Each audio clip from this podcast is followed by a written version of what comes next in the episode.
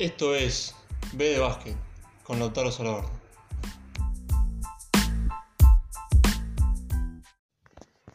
Bueno, buen día, buenas tardes. Eh, vamos a ir hablando un poco de la actualidad de, de anoche eh, y más, más adelante vamos a tocar un poco el, el tema del play-in, torneo que se jugó por primera vez el año pasado en la burbuja y este año con otro tipo de funcionamiento. No sé si es probable que lo veamos seguido ahora. Eh, el año pasado tuvo éxito, por esto, por esto se repite en esta temporada regular, que también puede ser por el tema del, de la pandemia y del corte de los partidos, eh, que se haya querido alargar un poco porque son cuatro días con bastante básquet. Así que vamos a empezar por el partido de anoche entre Atlanta y Charlotte, que se lo llevó 105-101 Atlanta, con 32 puntos de Bogdanovich, 20 puntos y 15 rebotes de Capela, y Woodwin con 17 puntos, 5 rebotes y 8 asistencias. Por el lado de, de Charlotte, 23 puntos y 7 rebotes de Miles Bridges, Rozier con 18 puntos y Devonte Graham con 16 y 6 asistencias.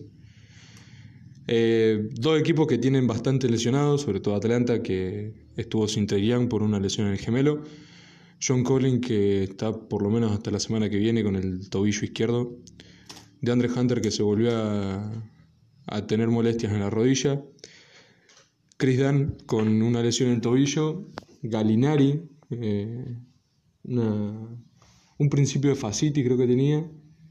Y también me sale que jugaba en, ¿Cuál? Duke, en Duke.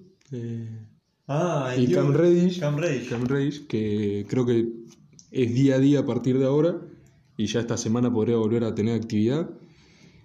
Y bueno, ya sabemos que por el lado de Charlotte eh, se volvió a resentir de una lesión Gordon Hayward y la Melo tampoco va a haber acción el resto del mes, según eh, se maneja la información ahora, más o menos para el 25 de abril ya puede volver a, a entrenar por lo menos, no sé si lo van a usar para jugar, a menos que bueno, Charlotte llegue a, clasificar para el play-in. Anoche fue una actuación impresionante de Bogdanovich, sobre todo en el último cuarto. Eh, fue una defensa muy buena de Atlanta, que no es conocido por tener una de las mejores defensas de la liga. Pero Bogdanovich creo que los 8 triples que metió en total anoche fueron 6 en la segunda mitad. Eh, el esfuerzo que hizo Capela para evitar que, que metan puntos fáciles fue muy bueno. Y se lo termina llevando Atlanta, que anoche fue el primer partido que pierde Charlotte en lo que va temporada, cuando arranca el último cuarto liderando en el marcador. Así que otro, otro dato bastante de color, pero importante porque Atlanta con la victoria de anoche se queda cuarto en, en la conferencia del oeste después de haber arrancado muy mal eh, esta temporada. Vamos a una de las sorpresas de la noche, que fue eh, la victoria 105-87 de Boston sobre Denver Nuggets, 28 puntos, 10 rebotes de Jason Tatum, Jalen Brown con 20 puntos y 8 rebotes y Marcus Smart con 16 y 4. Eh, Porter Jr. 22 puntos, 11 rebotes, Jokic con otro triple doble, lo lleva bastante 11, 12 en la temporada, una cosa así, no sé si más. No sé si más, ¿eh? Eh, 17, 10 y 11. Y Campazo con la segunda titularidad, si no me equivoco. Tercero. Tercera. Tercero titular. 14 puntos y 4 asistencias. Hubo dos puntos de inflexión muy importantes. Anoche, eh, Campazo mete un triple en el último cuarto, en el tercer cuarto, eh, a falta de dos minutos y pico, que fue la última canasta de Denver por 7 minutos y medio, completos. Es la. ¿Cómo es? Ay, no me sale la, la traducción. Pase, yo le digo. em, ¿Cómo dice? ¿Cómo se dice en español? Y pero si no me lo Eh, decís en inglés, no lo sé en esto. español tampoco, hijo. Em, El RAN. Claro, el el parcial. El parcial, ahí está. Yo lo digo en inglés. El Está RAN. bien, igual, está Bueno, bien, está bien. El parcial. Sí. 48. 48 en el. Desde ese, desde ese triple de, de Campazo, 8 puntos metieron los Nuggets. O sea, y 8 puntos solamente en el último cuarto. 48. O sea, locura. hay. A ver, si bien en lo que va de temporada hasta ahora, lo que más se viene cuestionando en Boston es si Brad Steven eh, estuvo inflado este tiempo o si evidentemente eh, este año fue como el, el fluke, digamos, como que este año tuvo un montón de conflictos del equipo de Boston, entonces se, se vieron así como están ahora, afuera de playoff. porque estaba acompañado, acompañado de buenos jugadores. Claro, anoche como que dejó un poco, que- dejó un poco eh, en tela de juicio si eh, está bien hecha la acusación. No sé si es buen Porque, técnico o no. claro, anoche demostró que decisiones buenas toma. Porque en los momentos en donde Jokic estaba afuera, puso todo el poder ofensivo. No, yo creo que para mí es buen técnico ahora Steven. Sí, pero con el equipo que tiene tendría que estar Y sí, como está Atlanta, por ejemplo, mínimo. claro. Pero para mí es buen técnico. No creo que lo hayan inflado a los jugadores corte porque. Y pero por algo, Kyrie por o algo, Horford, cuando Horford. por algo se está diciendo que este es el último año que va a dirigir a Boston. O sea, Y depende de cómo le vaya playoff, ¿eh? el equipo que tiene Boston no se puede conformar con menos que segunda ronda de playoff. Si se queda fuera en primera ronda, yo creo que sí. Se puede ir para Steven. Y ojo que no termine jugando el play-in. También, ¿eh? Está la posibilidad de eso. Pero bueno, anoche, que tampoco jugó Jamal Murray, por el lado de Denver, se vio muy afectado Denver sin el funcionamiento con Murray en Se cancha. nota en la ofensiva. En la ofensiva se Sobre todo por esto que vamos a decir ahora de las rotaciones que hizo Boston cuando Jokic estaba fuera. Eh, fueron muchos esfuerzos defensivos importantes de, de Boston en la, segunda, en la segunda mitad. Lo frustraron mucho a Jokic, que tuvo que salir con una cosa de 7 minutos y no volvió a jugar en el último cuarto. Eh, y Brad Steven acertó muchísimo en los cambios cuando Jokic salía. Viste, Esto de que Jokic arranca el partido, sale finalizando el primer cuarto y en la mitad del segundo vuelve a entrar y lo mismo en el segundo tiempo. Entra en el tercero, más o menos finalizando el, tercero ya como que lo sacan y lo ponen otra vez para terminar el partido. ¿Qué pasa? Cuando lo sacan a Jokic, Boston tuvo los mejores eh, momentos del partido. En un momento iban perdiendo por 10, sale Jokic y vuelve a entrar con Boston arriba por 4 en el primer tiempo. Y en el segundo tiempo, bueno, pasó lo que pasó, el 48. Que en parte fue porque Jokic estaba tan frustrado de que no le salía una porque hasta Gran William jugó bien anoche. Ojo, Gran Y- William, ¿eh?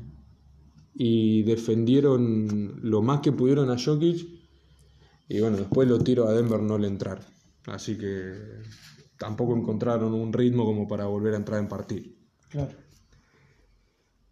Otro de los grandes partidos de anoche, con un nombre sobre todo, Pelican 116 a 109 contra Cavaliers, Zion con 38 puntos, 9 rebotes, Brandon Ingram 27 y 8 asistencias, y Marshall, que Nashi Marshall, ¿Cuál? Neshi o Nashi Marshall, De- base de los Pelicans. De los Muy buen partido anoche. 15 puntos, 7 rebotes. Explosivo, pero pa- Dean Wade de Cavaliers, 21 puntos y 6 rebotes. Kevin Love con 19 puntos y Isaac Okoro con 19 puntos.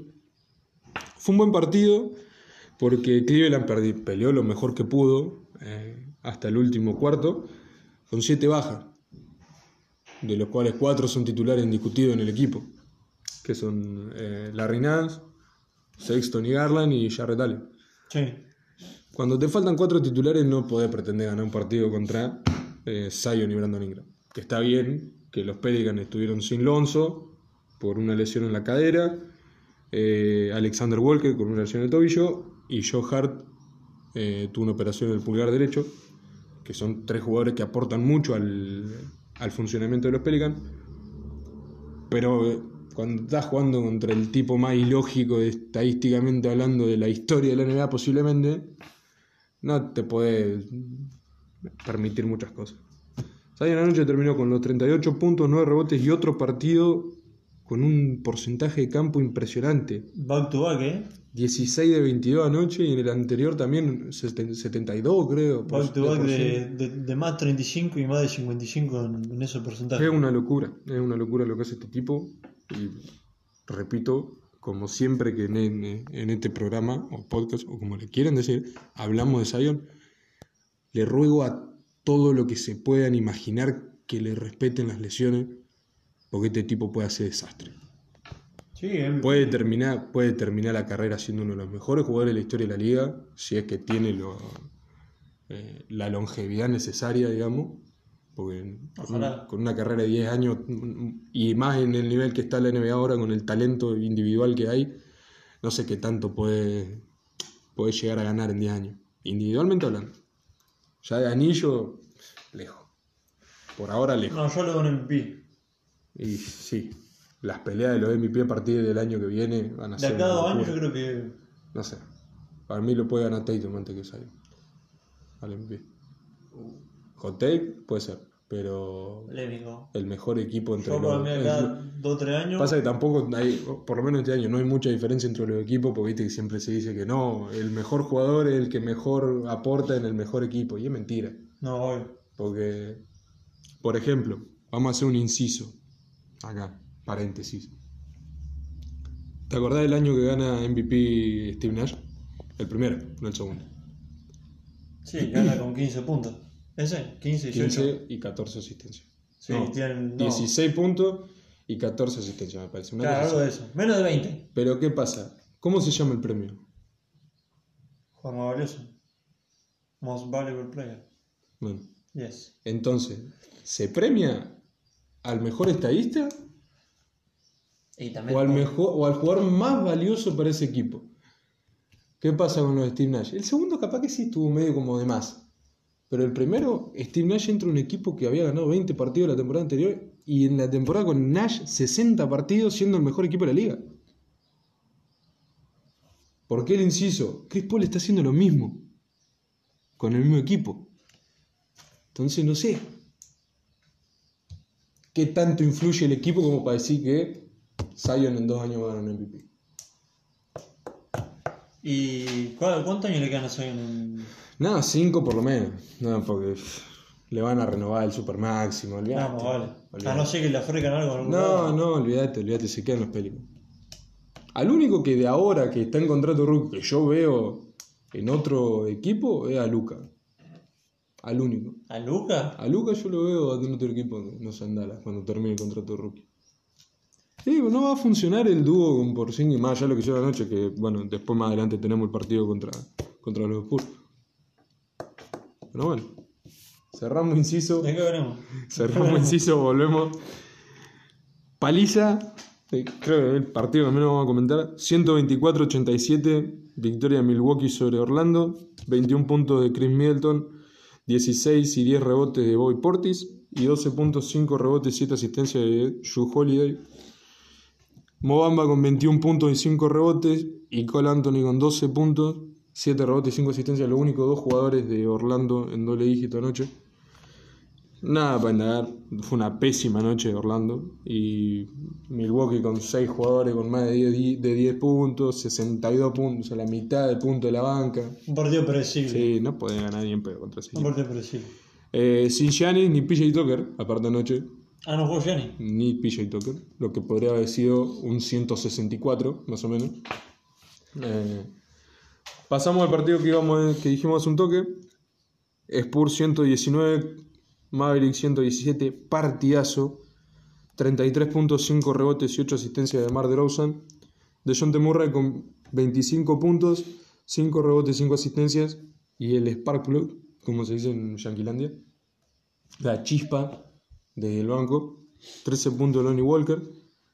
Por sí, con el mejor partido desde que llegó a Dallas, por lejos. 31 puntos, 15 rebotes y 3 tapones. Doncic con 29 puntos, 7 asistencias. Y Jalen Bronson 11 puntos, 4 rebotes, 5 asistencias. Un partidazo. Eh, Súper peleado, ida y vuelta.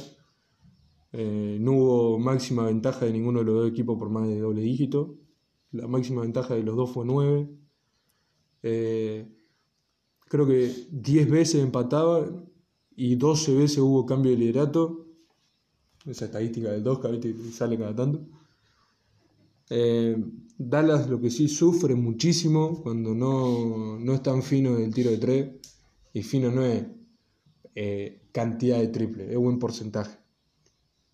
Cuando e, erran muchos, muchos triples seguidos, no, no encuentran alguna, alguna variante, digamos. O sea, van al triple, fallan el triple y parece que atrás eh, son el peor equipo defensivo de la historia.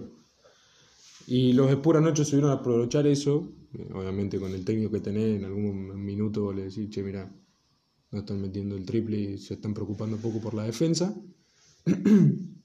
Vamos a hacer lo que nosotros sabemos, que eficientemente hablando, los Spurs son de, los mejores equipos hoy por hoy. No al nivel de los Nets, por ejemplo. Pero para ser un equipo como los Spurs, sin una superestrella que diga wow, salvo de Rawson. Rudy Gay entró como viene entrando hace los cuatro años que está en, los Spurs.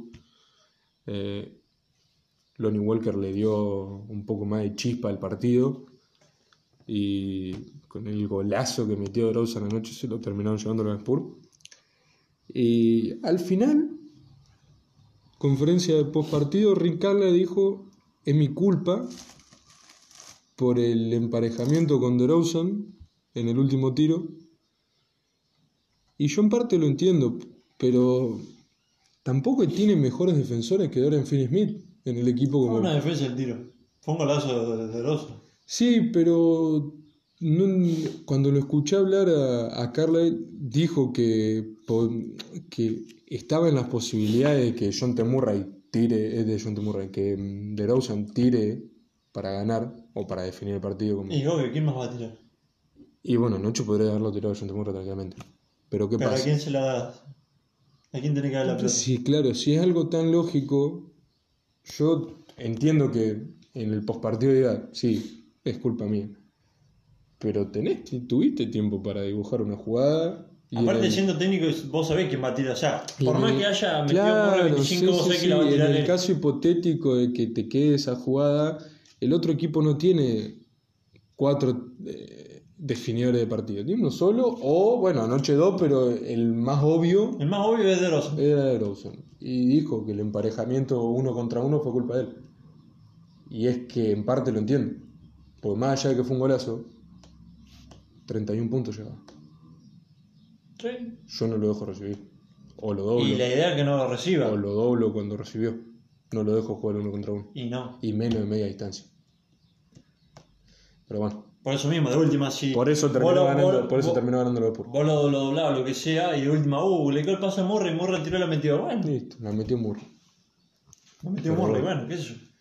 Eh, en, parte, en parte puede ser, puede ser que tengan razón Ricardo. Lo que sí es que ya no.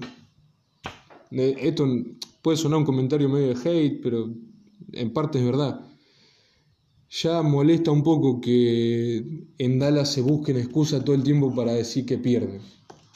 Pasó con Doncic en una ráfaga de 6-7 partidos que perdían y Doncic en todas las conferencias de prensa es culpa mía, perdemos por culpa mía, estamos perdiendo por culpa mía. No está solo son 20 tipos, o sea, 20 jugadores, tenés 10 en el staff. ¿Cómo se lava las manos por fin? Entonces, como. Igual estuvo lesionado la gran mayoría del partido. No, no, sí. Pero, bueno. Pasamos anoche a uno de los partidos más sorpresivos, si se puede decir.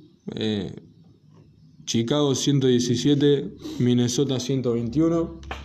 30 puntos de Zach Levine después de los 50 que metió eh, en el partido pasado, 7 rebotes, 6 asistencias, Busevich con 18, 5 y 5, y Troy Brown Jr., el ex jugador de Washington, 15 puntos, 7 rebotes, por el de los Wolves, eh, la figurita repetida de Town, 27 puntos, 12 rebotes, 8 asistencias, D'Angelo Russell, que tuvo una rafa de partido de la vuelta de la lesión, 27 puntos, 4 asistencias y 17 puntos, 4 rebotes y 9 asistencias de Ricky Rubio, más los 16 de, de Anthony Edwards.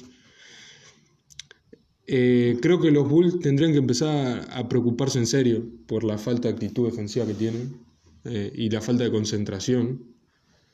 Porque en los momentos donde vos necesitas cerrar a toda costa la- las vías al aro para poder ganar un partido, no puedes permitir que te rompan la primera línea defensiva tan fácil. Anoche D'Angelo Russell hizo lo que quiso, parecía que nunca se había lesionado. Y terminaron pagándolo muy caro porque estos son partidos que no pueden perder, sobre todo los Bulls que quieren entrar a, al play-in ahora porque creo que están lejos de poder clasificar directamente. Pero la falta de carácter, y eso creo que es una, un desacierto muy grande de Billy Donovan, porque si bien van a hacer algo parecido a lo que hicieron los Spurs con Ginobili, salvando mucho la diferencia, de sacarlo a Kobe White y a Lauri Markkanen desde el banco, para tener ese empujón de la segunda unidad, el tema es que ninguno de los dos defiende a nadie. Kobe White un poquito, puede ser que te frene un uno contra uno, pero Markkanen se cae a pedazos. ¿Cómo lo fletería Laurie Marca? Yo también, pero bueno. eh, Qué patada en el culo que le metí. por, algo, por algo se lo quedaron, pero bueno. Más. Eh, anoche D'Angelo Russell sumó 27 y 4 y los tres partidos anteriores que tuvo de la vuelta la lesión fueron buenísimos. 25 y 3, 17 y 5 asistencias y el partido anterior contra Boston 26 puntos y 8 asistencias. Un quote medio de caradura al final del partido de que come, caga y duerme baloncesto, pero bueno, se entiende que esté un poco hypeado, pero no sé. No está en una situación donde los Wolves estén favorecidos como para decir algo así. Los Knicks le ganaron 102 a 96 a Toronto.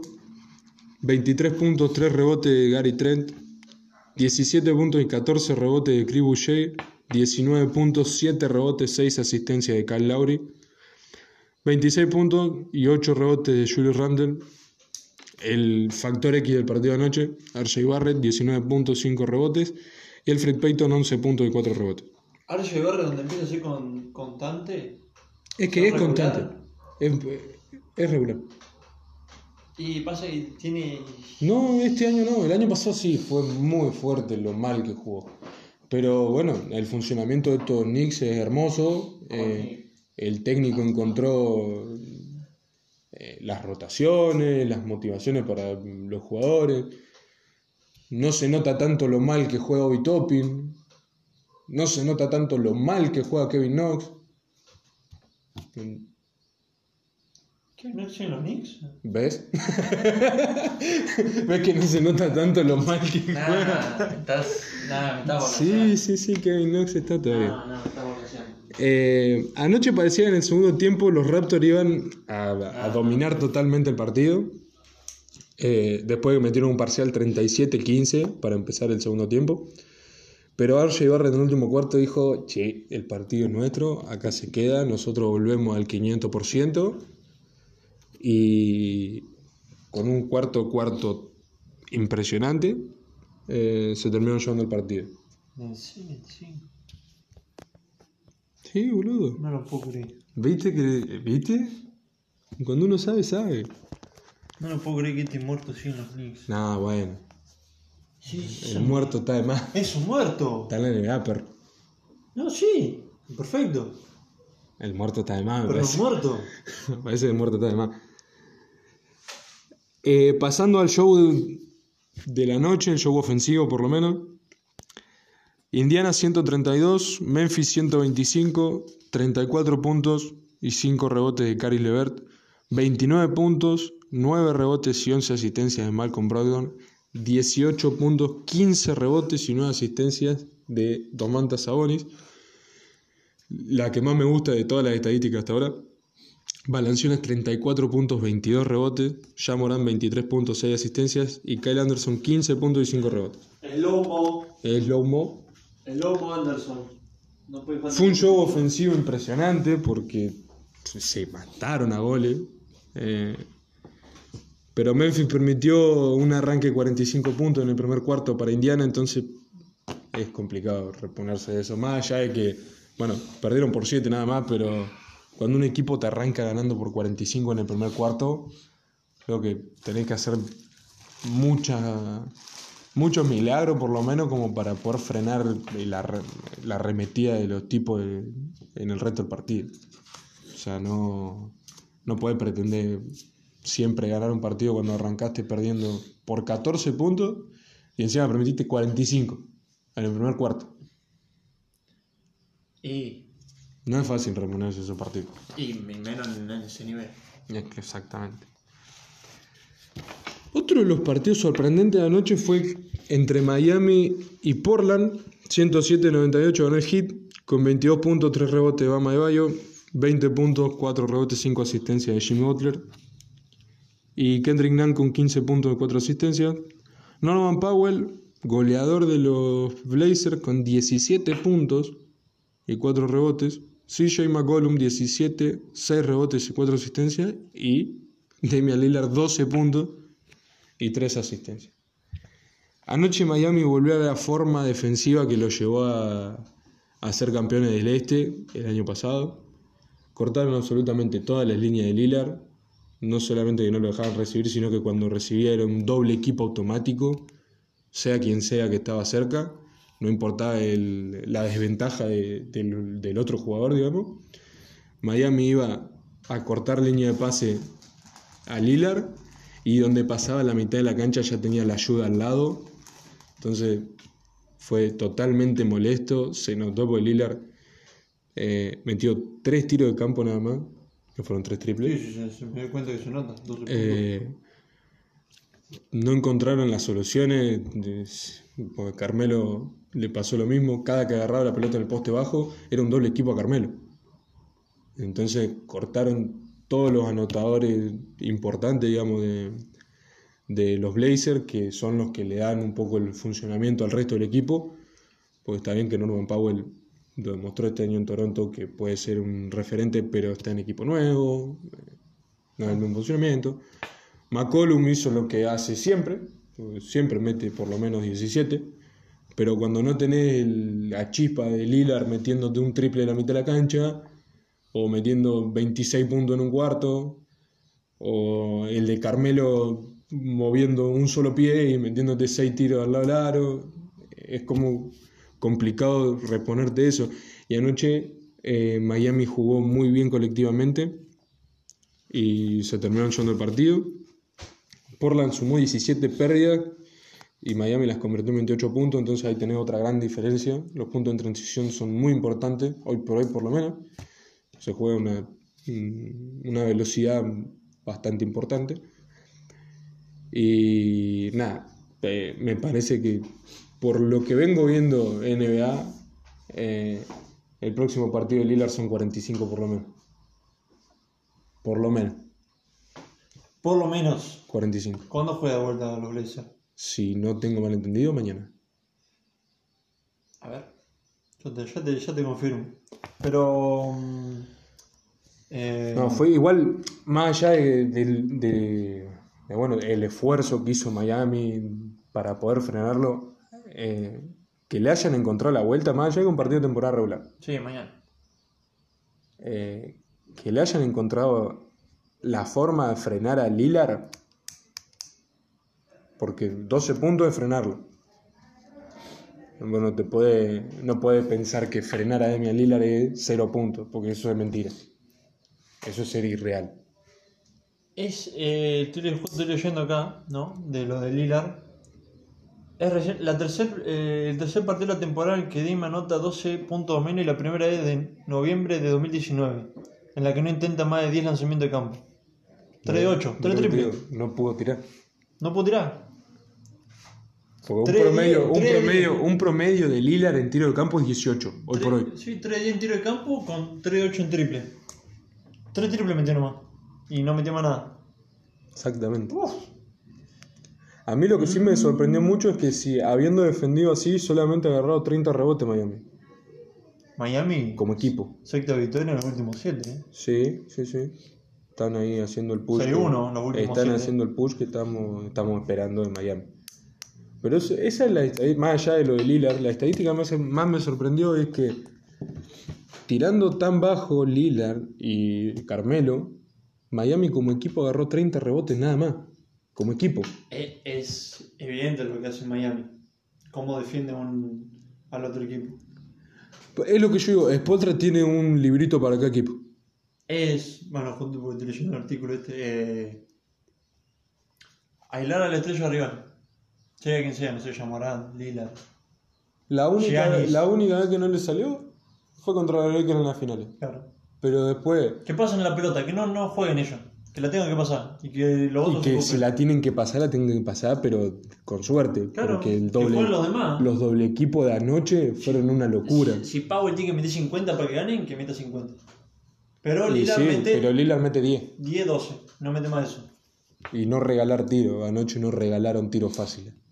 Llegaron a todas las defensas. Creo que hubo. Es más, hubo una jugada en el tercer cuarto, me parece, que la sube Lillard por el costado derecho. Y cuando pasa a la mitad de la cancha, Tyler Hero le puso el pecho en la cara. Sí. Le- pero se le pegó. Y de la nada aparece, aparece Nan del costado, lo doblan y Lillard, te juro que como si fuese eh, esos pases de cancha a cancha, mirando para abajo y revoleándola la pelota para que salga, así fue el partido. Esto no sé si es la, la carta de tiro de Lillard. A ver. Uno, dos. Sí. Tiró. Claro. Fin. ¿Ves lo que te digo? No tomó ningún tiro de los que, del logo Lillard, digamos. Claro. Salvo e- este lo puede considerar logo Lillard, Este sí. hasta ahí. Y este es deep. Bueno, ¿eh? Y no este- lo, no y este dejaron. Pasa la mitad de la cancha y ya estaban ahí. Después robó este. Este al lado del aro. Y fueron todos tiros con. No tiró nada. Todos tiros con marca. Eso fue lo más importante. Fueron todos tiros con marca. Arisa y Bodal ahí. Ariza no tanto anoche. Iguadala sí tuvo más de una situación donde quedó mano a mano con Lillard y no lo dejó pensar. Qué lindo dos veteranos. Arisa y Bodala. Para defender. Sí. ¡Pah!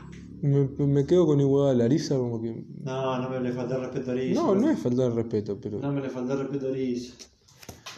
Para terminar con la actualidad, tenemos eh, el partido entre Detroit y Los Ángeles Clippers 124-131 se lo llevaron los dirigidos por Ty Lue. Josh Jackson 26 puntos, 4 rebotes, Sadik Bay 25 puntos y Corey Joseph con 18 puntos, 5 rebotes y 13 asistencias. Eh, Marcus Morris con 33 puntos y 6 rebotes, 6 triples y convirtiendo un total de 1003 triples con los 6 de anoche. No, no dijimos lo de Lillard que pasó, no dije. Exactamente. Inciso, volvemos para atrás. Volvemos para atrás. Lillard Lillard lo pasó a. pasó a ir una wiki en la tabla de tiradores de, de triples históricos. Tiradores ¿Tiradores o A ver, pará. O triples convertidos? Creo, que fueron triple convertidos. convertido. 1900 y pico. Lillard. Y se queda solamente a 6 de pasarlo a Jason Kidd en el puesto 10, así que Conver- felicitaciones, congrats. Aplausos de acá para Demian Lillard. Lo único cosa de. Sí, creo que fue encestado. No, porque si es tirado, creo que no, no lo, no lo hubiesen puesto. Bueno, cuestión. Sí, lo pasó en. Se entiende. Eh, Paul George con 32 puntos y 9 asistencias y un partidazo de Subac, 13 puntos, 10 rebotes y 7 asistencias, que fueron 5 en el último cuarto solamente. Y a pesar de que, bueno, eh, Detroit estaba sin Jeremy Grant y los Clippers no tienen a Patrick Beverly ni a Kawhi, eh, fue un partidazo, un esfuerzo muy grande de los dos equipos para poder llevarse el, el partido.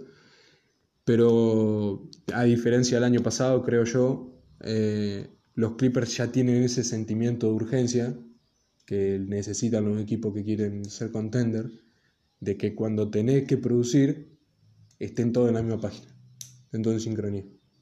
Distinto al año pasado. El año pasado se vio mucho, no solamente en los playoffs, pero durante la temporada regular, que los Clippers tenían esos momentos en donde necesitaban estar en sincronía los cinco titulares y sea quien sea que entre el banco. Y era como, dale la pelota a Kawhi, alejate, hacete para allá y que él Y resuelva. Y era lo que decía por George. Que Doc Rivers lo usaba de. como un spot player. Sí, pero cuando a Paul George le daban las oportunidades también las desperdiciaba. Y sí. No tiene excusa con eso. No. No, más vale. Para mí, me Para fue- mí echarle la culpa al coso es una pelotudez. Pero Sí, bueno. pero bueno, este año, distinto al año pasado, no sé si todo por eh, beneficio de Tailú o por el, en sí el, el cuerpo técnico que tienen, porque es buenísimo, si te pones a analizar eh, nombre por nombre, hay más de uno que puede ser técnico en ese equipo, no solamente Tailú. Sí.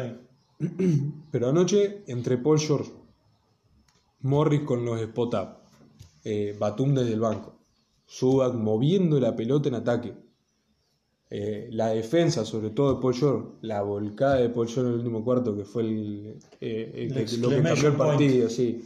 Ese fue el punto de inflexión. Dice, acá no avanzan.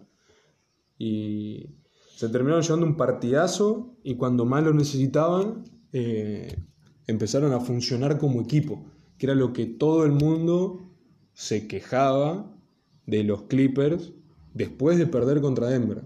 Andy, viste cómo son los analistas o la gran mayoría de, de, de periodistas. Dicen algo y después si están equivocados no dicen nada ¿Lo digo o no lo digo? pero si dicen algo y después le pegan, viste, no, porque yo lo dije. Y el año pasado pasó, y yo lo dije. No van a salir campeones los Clippers, pero por dos razones. Porque son un equipo nuevo. Y casi siempre un equipo formado nuevo, nuevo, no siempre gana. Pasó con Miami en el 2011, pasó con los Lakers en el 2004. Equipos que son equipazo, el primer año no funcionan. Y no. ¿Y qué pasó con Miami? Hubo momentos en los que sí funcionaron, que por algo llegaron a finales, pero fue por puro talento individual. Le faltaba conexión, no química, porque se llevaban bien, pero le faltaba esa sincronía Y que en Miami no sabían quién era el líder. en el primer año no. No sabía si era LeBron, si era Wade. ¿Y qué pasó? Perdieron. Después el otro Y año- después el otro año salieron campeones. No quiere, decir, no quiere decir que los Clippers este año vayan a salir campeones. No, no, no. Ni mucho menos. ni mucho menos porque no están ni cerca, pero que son uno de los, o sea, que son otro equipo comparado con el año pasado, Sí. por lejos, por lejos, y mucho mejor aparte. Todos saben bien qué pasó. El 2012, en el- eh, ese año, dijo Wade, tomá, te doy el equipo. So, vos manejás. vos, llevalo vos a donde no que te lleva. Perfecto. Campeón. Y bueno, el resto de Eso pasa cuando cada uno entiende su rol en el equipo. Perfecto. El tema es que ahora creo que hay en los Clippers había que pulir un poco el tema de los egos. Porque, a ver, no podemos hablar de afuera porque no sabemos cómo es Kawhi dentro de un vestuario. No, no tengo ni. Pero sí, sí, con hay, hay jugadores con los que nos damos cuenta cómo son en un vestuario. Por ejemplo, Patrick Beverly y Paul George. Patrick Beverly para mí en el vestuario debe ser alguien muy gracioso. Sí, pero llega un punto en el que si vos estás jugando para ganar y si te inflan todo el tiempo con que tenés que ser campeón, tenés que ser campeón, y no cambiar ciertas actitudes, creo que molesta. Y creo que No, pasó. no, sí, yo digo, eh, afuera de vos, una podés, cancha. vos podés ser gracioso, Para mí afuera pero. de una cancha Patrick Beverly debe ser lo más gracioso. Seguramente, es lo más probable. muy descanso. Así terminamos con la actualidad y ahora vamos directamente a enfocarnos en las posiciones hasta ahora, eh, teniendo en cuenta los partidos de anoche, y cómo se va a jugar el play-in. Vos por parte. Primero, eh, nombramos solamente a los que tienen chances matemáticas, hablando en, en terminología Sí, Deportiva. 3, más o menos. de poder entrar al play-in Sí. de cada conferencia. Eh, y lo decimos ahora porque quedan aproximadamente eh, 10, eh, 20 partidos, 20 partidos. una cosa así, y son tres semanas. O sea, en tres semanas, finales de abril, Un mes. Finales de abril ya más o menos se saben los, por lo menos cuatro equipos que van a entrar. Ya el resto como va a Sí, estar ya ahí en un poco. ya, ya está el. Eh, porque el play-in se juega 18 y 19, 20 y 21. ¿De qué? O del 18 al 21, no sé si 18, 19, 20, 21. De marzo. Eh, de mayo, perdón. Ah, Esas son las fechas de play-in. sí. En el oeste tenemos Utah 40-13 con un porcentaje de victoria del 75, que es mucho. Phoenix 37-15. Los Clippers 37-18, que también hay que ver eso. eh, los equipos que tuvieron partidos suspendidos por el tema de, de, Sí, el protocolo. de protocolos, de, de casos positivos de COVID y todas esas cosas. Hay que ver en qué momento se juegan los partidos suspendidos. Por porque hay más de uno. creo que Memphis tiene, tiene es el que más tiene hasta ahora partidos suspendidos de, de toda la NBA. En algún momento se perdió cinco. Cinco partidos consecutivos. Los Clippers 37-18. Denver 34-19. Los Lakers 33-20. Portland 31-22. Dallas 24-23. Memphis 26-25.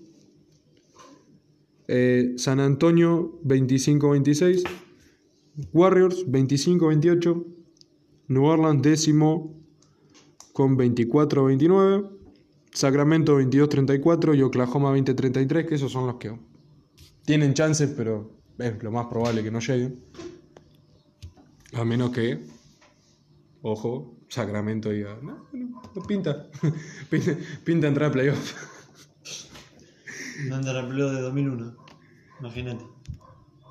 Por el lado del este, los Sixers 36-17, al igual que Milwaukee, eh, que Milwaukee, que Brooklyn. Milwaukee con 33-20. Eh, Atlanta, después del, del strike impresionante que tuvieron con Macmillan, 29-25. Miami 28-25. Sexto está Charlotte Hornets con 27-25. Los Celtics 28-26. Nueva York 27-27. Indiana con 25-31. Los Bulls 22-30. Raptors 21-33. Wizards y Cavaliers 19-33 y 19-34 respectivamente. Ahora bien, ¿cómo es el play-in? Distinto al año pasado. En la burbuja el play-in fue entre el octavo y el noveno. ¿No? Sí.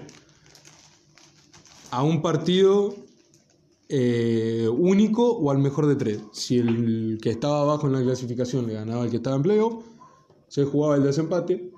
Si el que estaba clasificado gana, se termina el play-in. A tu casa, nos vemos bajo playoff. Este año, solamente los seis primeros de cada conferencia tienen un lugar asegurado en los playoffs, que hasta ahora, bueno, serían Utah, Phoenix, eh, los Clippers, Denver, Lakers y Portland en el oeste. Y en el este los Sixers, Brooklyn, Milwaukee, Atlanta, Miami y Charlotte. Serían los seis clasificados a playoff. El torneo lo juegan entre el séptimo, el octavo, el noveno y el décimo para asegurar el puesto 7 y 8. Juegan entre el séptimo y el octavo por la séptima plaza a un partido único. El octavo gana, pasa de estar octavo a séptimo. Claro, y si el y- séptimo gana, se queda como séptimo. ¿Cómo? Si el séptimo gana, queda como séptimo. Ah, claro, estaba, perdón, sí. El otro partido se juega entre el noveno y el décimo, a partido único también, y el que gana juega contra el perdedor del partido de arriba por el octavo puesto. O sea, que vos podés llegar a clasificar séptimo y eh, quedarte afuera, o podés estar décimo y quedar adentro de los playoffs. Claro, entonces vos decís, eh, por ejemplo, Dallas juega contra Memphis. Claro. Dallas pierde. Dallas pierde, séptimo. Memphis entra séptimo, Y Dallas tiene que jugar contra uno de todos. el ganador de Golden State y San Antonio. O sea, ponele gana Si San Antonio. Dallas pierde contra San Antonio, San Se queda octavo. fuera de playoff Dallas. Me sirve. No, no entendí. Ah, una. ¿Qué pasa? Eh, a a mí lo que más me llama la atención y lo que más me gusta de esto del play-in es que le da otro tipo de competitividad. No, ¿Por qué? Siempre, eh, desde que yo tengo memoria de haber visto o de haber entendido el inglés más o menos, eh, el analista o el, o el periodista yankee, eh, con todo el respeto, eh, siempre dijo lo mismo. La temporada regular es aburrida. Sí, Lo que importa son los playoffs. exacto. ¿Qué pasa ahora con el play-in? No te puedes quedar tranquilo porque tenés que entrar sexto por lo menos y arriba tenés cinco equipos que son un paquete. ¿Por qué? Mira, no sé que vaya muy sobrado. Utah está por lejos, Utah está por lejos siendo el mejor equipo de la liga y es muy probable que termine con el mejor récord. Phoenix tiene un funcionamiento impresionante. Los Clippers, bueno, lo mismo del año pasado. Denver empezó medio como titubeando, pero encontraron la salida. Y los Lakers son los Lakers. O sea, LeBron, Anthony Davis y Andre Drummond cuando estén sanos son una locura. Por el lado del este, tenés tres por lo menos que son eh, los diferentes del resto. Y después, desde el cuarto hasta el noveno, tienen una buena semana y el noveno entra cuarto. Entonces Ah, tenés que, tenés que estar todo el tiempo preocupado por ganar porque te puedes quedar afuera si, si tenés un desliz. No te. Entonces, Nada, ¿qué pasa? Nada, nada de low management. Claro, eso mismo. Ponele. Lo que pasó anoche con los Bulls. Los Bulls están en puesto de play-in ahora. Están a los Raptors. Bueno, están 21-33, tienen dos partidos más eh, que los Bulls, pero están a una victoria de empatarla del récord. ¿Qué pasa? Los Bulls siguen jugando como jugaron anoche contra Minnesota, que tiene el peor récord de la liga. Se quedan afuera. No llegan ni siquiera al play-in. Entonces vos, no solamente para clasificar, sino llegar con el momentum, con el, el hype de, Sí, sí, el ritmo, la de, confianza. de decir, bueno, ahora eh, tenemos que ganar dos partidos más. Imagínate juego 7 de finales, o para ponerlo más en claro, tenés juego 6 de finales perdiendo 3 a 2. El play-in para el décimo, o para cualquiera, el juego 6 de finales, perdés 3 a 2. Tenés que ganar los dos partidos que siguen. A menos que, bueno, sea el séptimo o el octavo y ya está, como que gané uno, ya entraste playoff. Claro. Tenés un poquito más de tranquilidad, porque no entraba octavo, pero tampoco te enfrentás, no sé. O sea, hoy el que entra a séptimo juega contra los Nets. Y el que entra octavo contra los Sixers. O sea, no tenés una que sí, bueno, no, vamos, vamos octavo, entramos octavo, joya. ¿Entraste a playoff? Perfecto. Pero no te Después- puedes relajar, después vemos. Después vemos qué hacemos. Entonces está muy bueno eh, el concepto del play-in. Me parece ace- acertado que sean solo cuatro equipos, ya que haya más equipos me parece demasiado. No, vale, está bien. Pero es muy bueno porque tenés, creo que yo que solamente hay por año tenés tres contenders, cuatro como mucho. Para mí Utah más allá de que esté funcionando, ¿verdad? no es contender el anillo, sinceramente. Mm, Se me mostrará en playoffs si me equivoqué o no me equivoqué, pero eh, el resto de equipos son totalmente competitivos. Entonces, eh, la idea es que haya cada vez más competitividad. Y que en una temporada que encima tiene menos partidos, tenés más chance todavía de haberte clasificado en teoría a playoff y quedarte afuera. ¿Sabés cómo están los jugadores cuando lleguen el play-in? Van a hacer dos finales, dos juegos siete de finales. No, sí, Olvidate, va a ser muy bueno. Bueno, con esto último analizando el plugin terminamos el capítulo de hoy. Eh, se nos hizo largo, como siempre que lo hacemos juntos, porque bueno, las charlas de, de, de esto que nos gusta a nosotros se hacen largas. Y 50 minutos no es nada. Podríamos estar 3-4 horas seguidas. Pero bueno, muchas gracias eh, y nos vemos pronto. Salud. Nada, así que un saludo nos estamos viendo mañana o, o unos días. Así que nada, un beso, un saludo.